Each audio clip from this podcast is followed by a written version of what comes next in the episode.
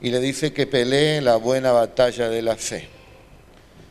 Si él habla de una buena batalla de la fe, es que se puede pelear de una mala manera, una mala batalla. Y hay veces que peleamos mal esta batalla y no tenemos los resultados que esperamos. Entonces, no peleemos mal la batalla de la fe. ¿Cuándo peleamos mal la batalla de la fe? Cuando peleamos nosotros, con nuestras capacidades, con nuestras fuerzas, con nuestro intelecto, eh, dependiendo, bueno, de, de los recursos que nosotros podamos tener. Eso nos va enredando quizás muchas veces en distintas cosas, nos va cansando y también nos va desgastando. Algunos confían en el dinero, en sus recursos, en sus dones, mas nosotros debemos confiar siempre en el Señor, porque esta batalla es una batalla espiritual, es una batalla que se gana con el Señor, como dice Proverbios 21, 31, el caballo se alista para la batalla, mas Jehová es el que da la victoria. Quizás no tengamos grandes dones, mucha capacidad, pero si confiamos en el Señor y emprendemos esa batalla en el nombre de Cristo, seguramente tendremos la victoria. No apoyarnos en nuestra propia prudencia, sino apoyarnos siempre en el Señor. Todo lo que usted quiera hacer en esta vida, encomiéndelo al Señor, muéstrele a Dios que depende de Él, por más que se haya preparado, capacitado, dependa siempre, siempre del Señor. Segundo, aparte de entender que no debemos pelear una mala batalla con nuestras fuerzas, tenemos que entender que la batalla es del Señor y la victoria es del Señor. El domingo decíamos que ya hace dos mil años que tenemos esa victoria. Hay cristianos que viven como si eso no hubiera ocurrido. Y les decía a los hermanos, no me acuerdo en qué culto lo prediqué, les decía que es como preguntar ahora y decir, bueno, Argentina, ¿cuándo saldrá campeón de América? ¿No? ¿Cuándo saldrá campeón de la Copa América Argentina? Y nos preguntamos, ¿y cuándo? Hasta que nos escucha una persona que es entendida en, en las noticias y nos va a decir, bueno, Argentina ya salió campeón, pero ¿cuándo le va a ganar a Brasil? Ya le ganó. Y hay cristianos que viven así, pero ¿cuándo voy a tener la victoria? ¿Cuándo me va a salir bien esto? ¿Cuándo podré ganar esta batalla? Y el Señor nos dice, eso ya ocurrió. ¿Cuándo? Hace dos mil años que ya ocurrió. Ya la victoria nosotros la tenemos asegurada por medio de la fe en el Señor Jesucristo. Él ha vencido y nosotros en su nombre también vencemos. ¿Cuántos dicen amén, hermanos? Corintios, primer carta, 15, 57. Más gracias sean dadas a Dios, que nos da la victoria por medio de nuestro Señor Jesucristo. ¿Por medio de quién tenemos la victoria nosotros? Entonces tenemos que estar en comunión con el Señor Jesucristo, hermanos. Caminar en esta tierra con el Señor Jesucristo y Él nos da la victoria. Porque Él la obtuvo y la obtuvo también aquí en la tierra. Venció la tentación, venció al pecado, venció la muerte, venció al mundo, venció a Satanás, venció todo. Y en su nombre, como dijimos, nosotros también venceremos. Peleemos entonces una buena batalla con las armas espirituales que el Señor nos ha dado. Entendamos que la victoria ya la tenemos por los méritos de Jesucristo. Tercero, no peleemos esta batalla en el campo del enemigo. Pablo le dice allí al grupo que estaba en la iglesia de Éfeso, capítulo 6, verso 12, porque no tenemos lucha contra sangre y carne, sino contra principados, contra potestades, contra huestes espirituales de maldad en las regiones celestes.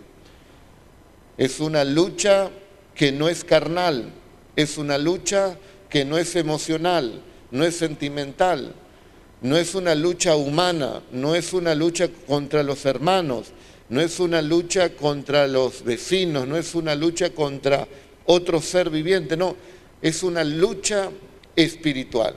Cuando nosotros nos enredamos en pleitos, en contiendas, en tantas cosas, y lo hacemos con nuestra fuerza, todo, entramos en el campo del enemigo. Y en el campo del enemigo Él nos va a vencer. Por eso Pablo enseña que nuestra lucha no es contra carne y sangre. No peleemos de esa manera porque vamos a perder. Dios nos ha dado armas espirituales para la destrucción precisamente de toda clase de fortaleza. Hay una, una parábola, ¿no? que seguramente usted la conoce, del águila y la serpiente, donde eh, la serpiente es un, reptil muy eh, mortal ¿no? en su campo. Pero el águila que hace? Lo saca de su campo y lo lleva a las alturas. Y entonces esa serpiente está fuera de su campo y ahí no puede ganar la batalla contra el águila. En la tierra sí, le puede picar y la puede matar. Es muy hábil, es rápida, pero allí arriba no. Nosotros al estar en el campo del enemigo, con nuestras capacidades humanas, con nuestra lucha entre nosotros de una manera humana, el enemigo nos va a vencer. Pero si estoy en oración, entonces me estoy elevando como el águila. Si la prueba es dura, o tengo una disciplina de ayuno, practico el ayuno, me elevo también como el águila. Si me congrego, me elevo también como el águila. Hago vigilias, me elevo como el águila. Entonces cuando enfrento esos problemas, lo estoy enfrentando de una manera espiritual, como el águila en el aire que vence a la serpiente. Así nosotros también en esa elevación espiritual vencemos al enemigo porque es una lucha espiritual en el nombre de Jesús y nosotros tenemos la victoria. Al que venció a Satanás, que se llama Jesús, dale la gloria.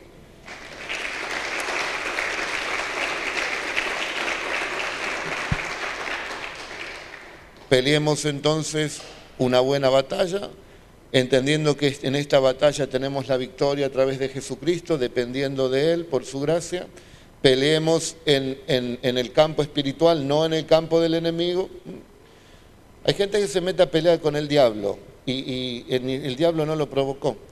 No es bíblico irritar a las potestades, a los principados que están ahí arriba. Yo cuando era nuevo me hacía el guapo y reprendía y decía de todo, después me enseñaron que ni aún el arcángel Miguel eh, no, no reprendió, dice Satanás, sino que dijo, el Señor te reprenda. También habla de que hay personas que se manejan sin entender las autoridades espirituales que hay ahí arriba. Entonces uno se hace el guapo y empieza a pelear. ¿Por qué diablo? Porque este principado de acá, de allá y de repente de arriba mandan un coletazo que nadie nos mandó a entrar en esa batalla y después vienen los grandísimos problemas. Nuestras armas son armas de defensa, lee Efesios 6, 12 en adelante, tenés la defensa del escudo de la fe, tenés la defensa de la palabra del Señor, tenés el yelmo o el casco de la salvación, tenés la coraza de defensa, nos atacan, nos defendemos. Puede ser un arma de ataque la palabra, ¿no? Como hizo el Señor. Lo atacó también con la palabra de Dios. Y entonces entramos en luchas muchas veces innecesarias. Entonces me acuerdo que en ese tiempo estaba haciendo uno de, los programas radiales, Un alma encendida, hace 20 años atrás, y era escuchado en la ciudad. Y estaba en una reunión de pastores y el pastor Scataglini el, papá de Sergio estaba en la reunión y se ve que uno se enteró del, del, ministerio, lo que hacíamos, o habrá escuchado, y con mucha sabiduría, sin confrontarme a mí directamente, expresó esto, ¿no? Hay personas que entran en batallas innecesarias contra principados, y él dijo esto, después se enojan esos principados y atacan y hacen un desparramo con esas personas. Si hay demonio, en el nombre de Jesús se van fuera. Pero no es ir nosotros a provocarlo o a buscar o a sacarlos de la cueva. Vamos por la vida en el nombre de Jesús. No andamos mirando el trabajo que hace el diablo, nosotros miramos, dice a Jesús, el autor y el consumador de la fe. Y nosotros vamos por ese camino. Si nos encontramos con demonios, Cristo dijo, en el nombre de Jesús, echen fuera los demonios. Pero no los andamos buscando, nosotros andamos buscando a Jesús, nosotros andamos alabando a Jesús. Hay cristianos que hablan más del diablo que de Jesús. Nosotros tenemos que hablar de Jesús, tenemos que predicar a Jesús. Si se manifiesta algo de las tinieblas, ahí sí, lo echamos fuera en el nombre poderoso de Jesús. ¿Cuántos dicen amén? Entonces estamos peleando una buena batalla, porque en esta batalla se avanza espiritualmente, pero del otro lado también hay una resistencia. Y si peleamos bien Pelea, dice, la buena batalla. Haz una buena batalla. La hacemos espiritual. Vamos venciendo, mejor dicho, vamos viendo la victoria de Cristo, es nuestra victoria, pero no vamos teniendo bajas. No somos sacudidos con cosas tan terribles. No estoy hablando de pruebas que le puede venir a uno, estoy hablando de no entrar en conflictos innecesarios donde nadie nos llamó a esa batalla. Cuarto, la sabiduría. Todo hombre o toda mujer en este lugar es el líder de su casa y tiene que tener sabiduría. Mi responsabilidad en esta iglesia es que todos ustedes vayan al cielo a hablarles la palabra de Dios. Que en cada mensaje por lo menos una palabra le pueda llegar y usted pueda edificarse. El otro día leía un comentario también que decía, que las cabras quieren profetas dulces, personas que le hablen lo que quieren oír, profetas dulces. Pero los muchos dulces nos hacen mal. En cambio, las ovejas buscan predicadores de la palabra. ¿Usted qué es? ¿Oveja o cabra? Dígame, es así. Y hoy hay muchas cabras por todos lados y muchos profetas dulces. otro día me llamó un hermano que hace un tiempo le había dado la palabra y, y se fue de la iglesia y hace un tiempo se contacta conmigo y me dice, usted tenía razón. Esto me ha pasado muchísimas veces. Como siempre decimos, no es fácil ser pastor porque vos tenés que hablar la palabra de Dios. Y hay ovejas que quizás en ese momento no están preparadas para, para tomar esa palabra, o mejor dicho, no quieren prepararse para tomar esa palabra. Pero con el tiempo va creciendo y se da cuenta que la palabra de Dios, nos guste o no nos guste, la aceptamos o no la aceptamos, es lo mejor que podemos oír. ¿Cuántos dicen amén? Porque a su debido tiempo va a dar el fruto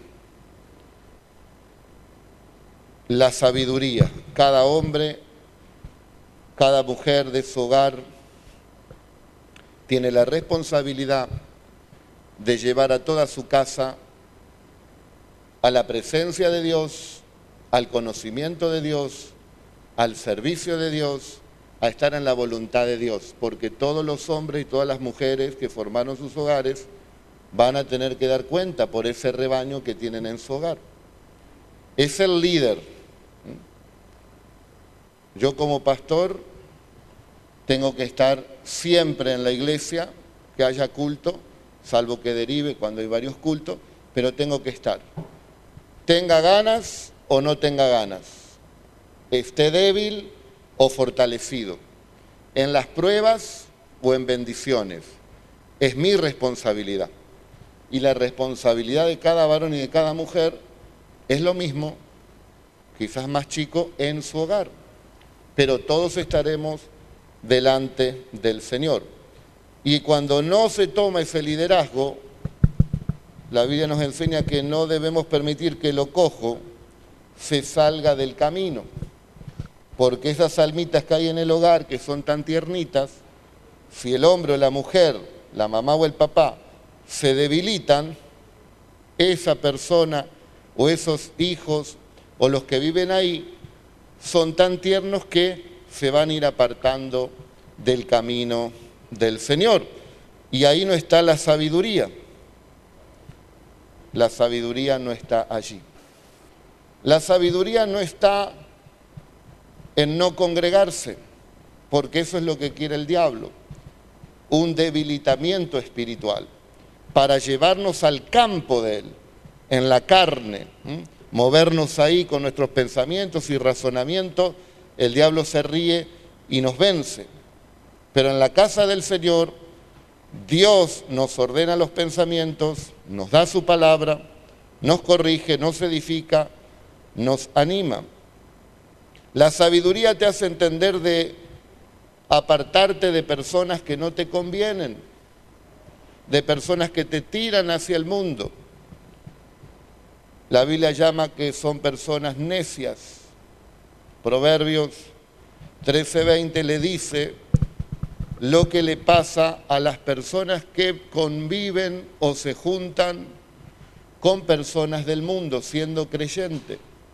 No digo que no le hable de Cristo, no digo que no le comparta la palabra, que sea amable, claro que sí. Pero otra cosa es estar siempre con esas personas. El que anda con necios será quebrantado. Tardo o temprano te van tirando hacia las cosas del mundo. Mi esposa siempre da un ejemplo de que sube a uno en la silla y otro está abajo. Está el cristiano arriba y el mundano abajo, y están juntos. Y si usted lo practica se da cuenta que es más fácil que el que está abajo en el mundo lo tire hacia abajo que el que esté arriba lo suba. Y eso es lo que pasa cuando nosotros nos vamos. No, no, mis amigos son del mundo. Yo comparto con la gente del mundo.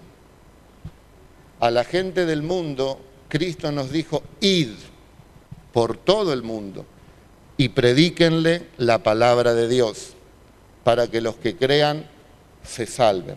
No hablo de que, bueno, si en su familia no son todos cristianos, no tiene otra alternativa. Estoy hablando de que se ha entendido que pudiendo evitar esas personas que le van a apartar de Dios, es una necedad que no le va a edificar. Y entonces estamos peleando mal la batalla de la fe. Ejemplo, sale de aquí con la palabra y lo están esperando usted sus amigos o sus amigas y van a hablar de cualquier cosa menos de las cosas de Dios. Usted estaba arriba y lo vuelven a bajar al campo del enemigo.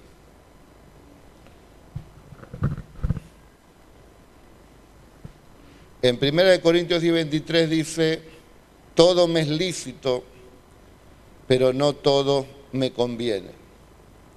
Tenemos que entender lo que nos es útil y lo que nos perjudica. Debemos pedirle entonces al Señor sabiduría. Si alguien es falto de sabiduría, dice Santiago, pídala porque Dios será generoso en otorgar la sabiduría. Entonces nos vamos fortaleciendo en el Señor.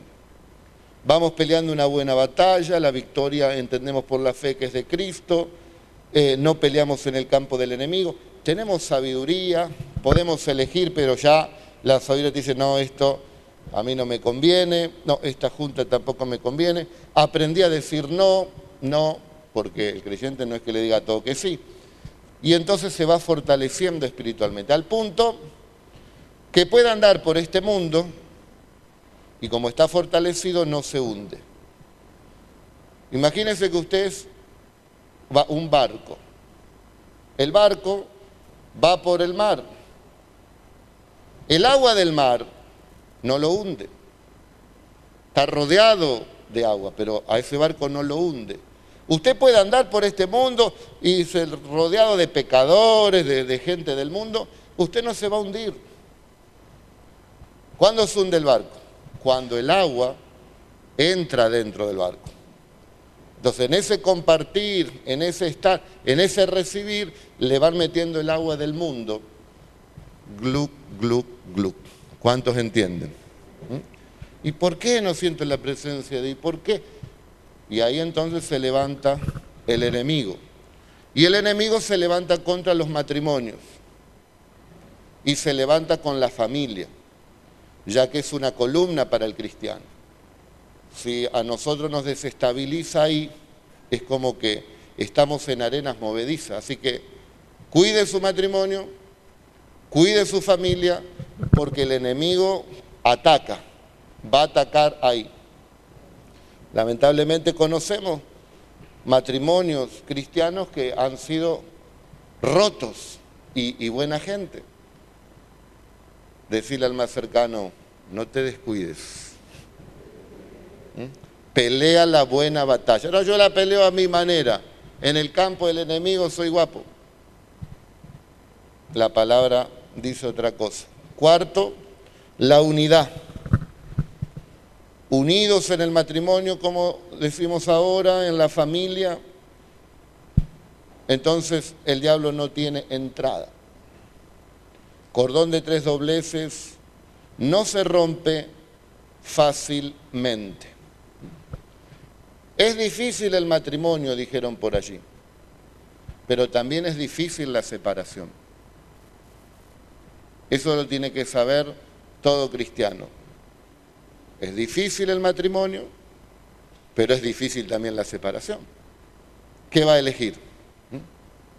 Todo es difícil, pero lo importante es hacer la voluntad del Señor. No, no, me separo, me divorcio total, ya. es un problemón. Así que si estás al lado de tu esposo tu esposo, decirle, te amo, cielo.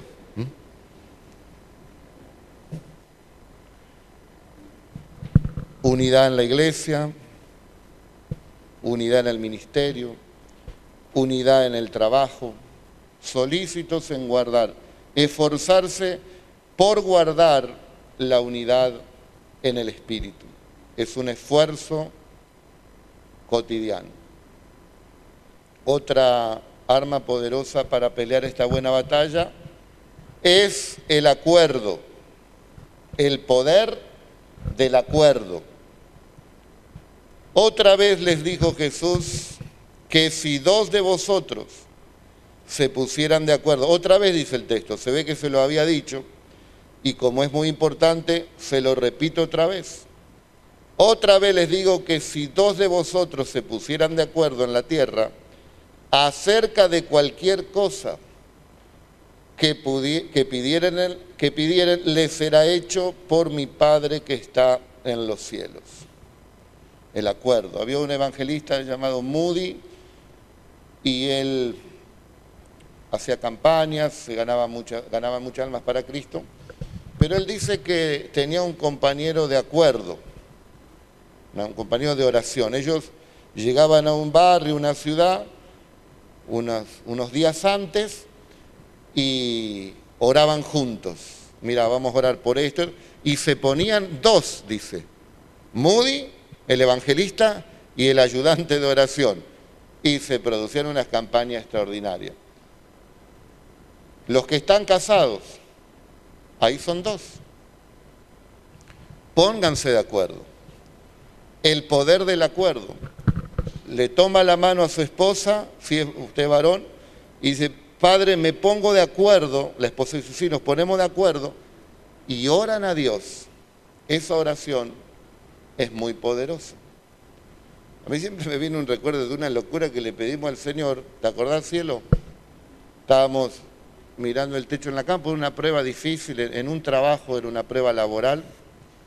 Y dije, bueno, Señor, que me den esta cantidad de dinero. tenía que lidiar con un montón de gente. Y bueno, que me den esta cantidad de dinero, Señor, el nombre, y era una locura. Y el Señor concedió esa petición. Y siempre que del acuerdo me acuerdo de ese momento, mirando el techo de la pieza, tomándonos de las manos, orando al Señor. Y el Señor hizo eso que lo oré, pero creo que no lo había creído. Tengo que ser sincero. Pero Dios lo hizo no por mi fe, sino para que entienda el poder del acuerdo. Si dos se pusieran de acuerdo para cualquier cosa que pidieran aquí en la tierra, les sería hecho por mi Padre, dijo Jesús que está en los cielos. Usted está peleando una batalla, tiene sus problemas, está buscando conquistar cosas que sabe que son de Dios para su vida, pero va y va y va y como que las cuesta, está como dicen remándola en dulce de leche, es cada vez más espeso y no llega, y no llega. Póngase de acuerdo, póngase de acuerdo el matrimonio, en la familia, con los hermanos de la iglesia, Vamos a ponernos de acuerdo. Que en este tiempo el Señor envíe centenares de almas para que le conozcan. ¿Cuántos se van a poner de acuerdo? Ahora vamos a orar por eso. Nos vamos a poner de acuerdo por los que están enfermos para que se sanen todos los que son de la congregación. Pero nos ponemos de acuerdo en eso, no estamos pensando en otras cosas, nos vamos a poner de acuerdo que se salven muchas almas en este tiempo. Envía las almas, Señor, salvas. El otro día llegó un hermano, Gastón, lo trajo una hermana, yo no la conocía la hermana, y vino a agradecer. Gracias que oraron por mi padre, 50 días internado, y el Señor lo sacó adelante. Y el, el hermano que me contó esto era una persona nueva, por primera vez vino a la iglesia. Tendría unos 50 años y que el padre tendría más de 70. Y el Señor oyó esa oración que hacemos en los grupos, ese trabajo que hace Noelia todos los días de poner todas las peticiones, es para estar ordenado y decir, bueno, de 11 a 12 oramos por todo esto, nos ponemos de acuerdo y Dios hace milagros. Mm, infinidad de testimonios tenemos que Dios oyó y de gente que agradece. La mayoría no agradece, pero ya con los que agradecen son muchos. Y usted cuando tiene un problema, la humildad se demuestra pidiendo oración. ¿O usted es más que Jesús? Usted es más que Jesús. Y entonces pida oración, si el mismo Jesús pidió oración. Ayúdenme, velen, oren. Me viene una prueba, necesito oración, dijo, decía Jesús en su interior. Ayúdenme. Y, y Pedro roncaba y se quedaban dormidos. El apóstol Pablo, ¿quién tiene más sabiduría que Pablo acá? Oren, dice, por mí. Oren para que se abran puertas. Oren para que sea un buen embajador de Cristo. Oren para que corra la palabra de Dios. Entonces, nos necesitamos, hermano. Y en pruebas muy difíciles que hemos pasado, siempre nosotros con la iglesia le compartimos y oramos y, eso es una fortaleza. Y el Señor hace el milagro, pero ¿sabe qué? Lo hace más rápido. Quizá usted está peleando con una enfermedad hace años y la está peleando usted. Póngase de acuerdo. Ponga ese pedido en los grupos. No es pecado estar enfermo. No es pecado tener un problema. Pero ser orgulloso, orgullosa es pecado. Y Dios quiere que entendamos que nos necesitamos los unos a los otros. Y en esa oración Dios obra y nos muestra y rompe nuestro orgullo y nos hace ver que la iglesia no es individualista. No podemos solos. Pueden decirlo conmigo. Yo no puedo solo. ¿Podemos? No, por más guapo que no no podemos solos. Nos necesitamos, queridos hermanos. Esa es la iglesia que ha creado el Señor y en ese acuerdo hay poder, se genera un poder extraordinario. Entonces, milagro y de manera también rápida. Hoy vamos a orar por todo esto y vas a ver cómo el Señor también te quita toda carga pesada, todo estrés, eh, toda impaciencia, todo nerviosismo, toda falta de fe. Y te vas a sentir más libre. Lleven las cargas los unos con los otros. Mire, hay gente que no prospera porque no se pone de acuerdo.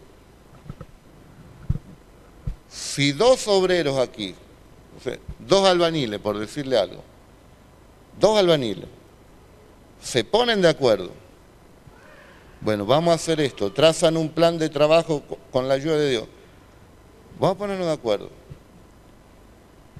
Pueden ser grandes contratistas en esta ciudad. Pero, ¿qué pasa? Parece fácil y vemos que muchos arrancan bien, pero el Señor no quiere solamente que arranquemos bien un mes, que cuando venga el roce por los caracteres, por eh, el sentimentalismo de alguno, por la debilidad de otro, que permanezcan juntos, que permanezcan. Y van a ver que cuando permanecen, como el matrimonio, hay vientos, a veces tormenta, pero permanecen. Y cuando usted se da cuenta son más las bendiciones que las peleas. Y en, en el trabajo también va a ser más la prosperidad que los malos momentos pero como tenemos orgullo y no lo sometemos a Dios, no somos capaces de tener sociedades cristianas.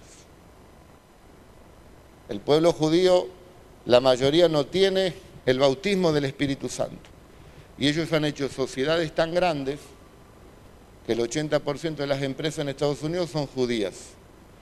Y todos los logros que se ven en la humanidad, la mayoría son judíos, porque ellos tienen un patriotismo entre ellos especial del, pueblo del Señor y se unen y se ayudan y salen todos para adelante. Es difícil encontrar un judío pobre, pero hacen sociedad. Ahora, son íntegros también. Tienen, por lo menos entre ellos, tienen la palabra, la cumplen. A veces cristiano es una sociedad y no cumplen la palabra. Entonces le dicen, no, este qué clase de cristiano es, pero tampoco mira sus errores. Y en vez de permanecer unidos en el campo espiritual, porque es, es un área espiritual la unidad, se pelean. Bajan al, al campo del enemigo y están ahí por las suyas. Quizás van, pero sería mucha más bendición estando unidos. Fíjese, el mundo entendió eso. Hay grandes corporaciones, se van uniendo. Aún los políticos, que la mayoría son corruptos, hacen alianza entre ellos para ganar. El mismo diablo está unido. Jesús dijo, Satanás no se divide. ¿Cómo voy a echar fuera al diablo por medio de Belcebú? ¿Cómo puede ser esto? El mismo diablo echando fuera al diablo. El diablo no se divide. Yo echo los demonios de Jesús por el dedo de Dios. Y si el diablo, que es un ángel caído, tiene a todo su ejército unido y garrotean a la iglesia, porque ellos están unidos, y a nosotros nos encuentran solo por acá, por allá, si nosotros nos unimos más, nos ponemos de acuerdo, tenemos sabiduría, peleamos la buena batalla de la fe en el campo espiritual, unidos en la oración, en la búsqueda sincera a Dios, entonces veríamos muchas más cosas de las que estamos viendo. Timoteo pelea la buena batalla de la fe. Echa mano de la vida eterna y todo lo que nosotros hacemos con tal de que la gente pueda conocer al Señor. Es que llega un momento que vos como cristiano te das cuenta que lo más importante es que las personas puedan conocer a Jesús. Vos te das cuenta que eso es lo más importante. Y otra cosa no es más importante ni te llena. Entonces tu proyección de vida es buscar ser ese instrumento útil en las manos de Dios. Entendemos que unidos podemos llegar más lejos, que estando de acuerdo Dios nos oye y nos bendice más rápido, peleando en la oración, en el ayuno, en la vigilia, en congregarnos. Estamos en el campo espiritual y ahí el enemigo, como la serpiente, no puede hacer nada. Y entonces empezamos a ver grandes victorias, victorias corporativas, victorias de toda la iglesia, victorias grandes. 120 en Pentecostés, en el aposento alto, dice que estaban unánimes, estaban unidos, oraban, estaban ahí unidos, unidos. Bueno, es el momento de predicar. Pedro, Pedro predicó, tres mil se salvaron, tres mil se salvaron. La unidad. Ese ser querido, ese pariente, ese familiar, esos que vos querés que se salven, quizás tengamos que hacer nuestra parte, bueno, me voy a unir a más hermanos, me voy a unir más a la iglesia, no voy a pelear solo esta batalla. Esta batalla es, es con el cuerpo de Cristo. Cristo es la cabeza y estoy dentro del cuerpo, soy un miembro. Imagínense si viniera hoy aquí, en vez de todo mi cuerpo, el dedo. Ahí viene el dedo de Luis. Sube la escalera el dedo. ¿eh? Usted se ríe y se va. Y a veces que siente anda así, ¿no? Por el mundo, queriendo pelear y está solo, es un dedito que anda por ahí. Pero cuando creció un poco y se dio cuenta de esta verdad del acuerdo y de la unidad, se toma de la mano de un hermano, o se pone de acuerdo por teléfono, o se unen en la iglesia de rodillas los dos, o dicen, bueno, vamos a orar por esto, el mismo infierno empieza a temblar. Porque si tan solo dos se pusieran de acuerdo aquí en la tierra, le podrán pedir a Dios, dijo Jesús, cualquier cosa que sería hecho por mi Padre que está en los cielos. Amén. Gloria y honra a Dios. Así que se va rápido. Nos ponemos de pie y estaría bueno que estén por matrimonio. Vení, cielito. Eh, vení, Mica, vos también por familia. Se toman de la mano. Y los que están solos, te dejaron solo, de hoy. Paso. Eh, se toma de la mano de su esposa, de su hija, si está. Y los que están solos nos unimos también con vos. Amén. Y vamos a orar ahora la primer petición por el pedido de cada uno de ustedes. Yo no lo sé, pero Dios lo sabe. Entonces vamos a orar y le vamos a pedir a Dios que responda en esa necesidad que tiene cada uno de los hermanos. Y me gustaría que de aquí a unos días, cuando ocurran las cosas, también lo confiese y lo cuente para animar también a los hermanos y vean el poder del acuerdo. Usted está enfermo, quiere emprender un negocio, tiene problemas en la familia, quiere hacer esto o lo otro, este es el momento de orar todos juntos. ¿Le parece? Padre, en el nombre de Jesús, estoy unido con mi esposa, me pongo de acuerdo con ella, con mi hija, me pongo de acuerdo con cada uno de mis queridos hermanos y hermanas que están aquí y sabemos que tú no miras la elocuencia, sino el corazón. Y en este momento, Señor, en este acuerdo, rogamos por cada uno de los hermanos y hermanas que están aquí. Nos unimos para apoyarnos mutuamente en la necesidad, Señor, de cada uno. Nos damos cuenta que solo no podemos, es muy lento todo, Señor. Es de mucha carga, pero nos unimos para que nos guarde, nos bendiga, hagas tu voluntad en todos nosotros, podamos ver tu mano poderosa, obrando en mis hermanos y hermanas. Nos ponemos de acuerdo y creemos que veremos tu mano poderosa obrando en cada uno de mis hermanos, en cada una de mis hermanas. Hermana, tu carga te ha sido quitada. Hermano, la unción pudre todo yugo. Se agiganta la unción, la respuesta de Dios cuando nos ve en unidad. Padre, esta es una iglesia evangelista también y, queremos que las almas se salven, Padre. Queremos que parientes, familiares, amigos, eh, los vecinos, los platenses, los seres queridos estén donde estén. Yo tengo un tío peleando entre la vida y la muerte, Señor. Le hemos hablado de ti, como mis hermanos le han hablado de ti, Señor, mis hermanas, a, tanta gente que quieren. Y, nuestros ojos a veces no, no ven lo que tú has hecho con nosotros. Pero nos unimos. Y quizás esta oración de acuerdo rompa los yugos de incredulidad, rompa toda carga, toda opresión, se abran los ojos y puedan verte a ti. Y te rogamos que tu Espíritu Santo convenza de juicio, de justicia y de pecados, y se arrepientan y se vuelvan a ti, Padre. Todas estas personas que amamos y queremos que te conozcan.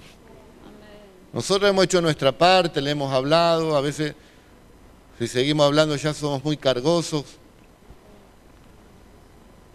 pero ahora dependemos de la oración a ti, Señor. Dígale al Señor en, esa carga que usted tiene que, que ahora lo está haciendo en unidad. Que usted entiende, sí, Señor, yo tengo que estar unido, esto no es algo de uno, sino de la iglesia. Y ponemos, Señor, todas las cosas en tus manos.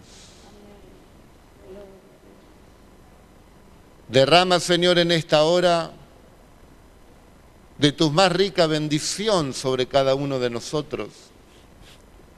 Queremos pelear la buena batalla de la fe, Señor amado, con tu sabiduría en el campo espiritual, entendiendo que la victoria ya fue obtenida por la gracia de Jesucristo en unidad y en el poder del acuerdo. Nos ponemos de acuerdo para que la ICLP sea una iglesia más próspera, más fructífera, más ganadora de alma, con más familias como columnas vertebrales, Señor, firme, con matrimonios que resplandezcan, con hijos obedientes, respetuosos, inteligentes. Oh, vamos, ore iglesia. Ore, ore ahora en unidad, estamos en unidad. Lo que pidas en unidad, en acuerdo, sería hecho por el Padre que está en los cielos.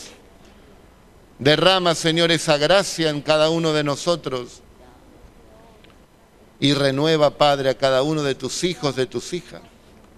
Renueva con tu Espíritu Santo. Esta pandemia ha sido como un freezer, Señor, que ha querido no solo entibiar, sino congelar a tu pueblo, pero no ha podido porque hay una llama, hay algo que arde.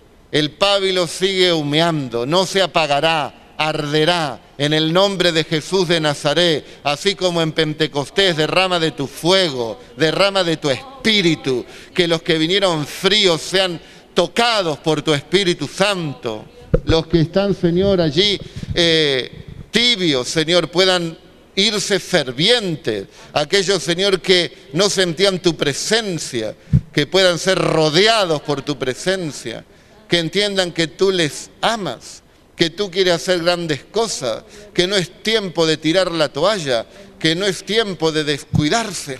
Estamos a punto de entrar en tu gloria, en tu presencia por la eternidad. Que no haya diablo, Señor, que pueda engañar a tu pueblo, porque estamos unidos y en oración y en acuerdo y peleando la buena batalla los unos por los otros. Hermana, no estás sola. Si has caído, Dios te levanta. Hermano, no abandones los caminos del Señor. Recibe fortaleza. Dios te ama y Dios te bendice en esta hora. Diga conmigo, Señor Jesús, me he puesto de acuerdo con cada uno de mis hermanos y tomo esta palabra que tú oirías y responderías todo lo que pidamos al ponernos de acuerdo. Y recibo lo que te he pedido. En el nombre de Jesús. Amén. Amén. Y amén. Hecho está, hermano y hermana. Gloria a Dios.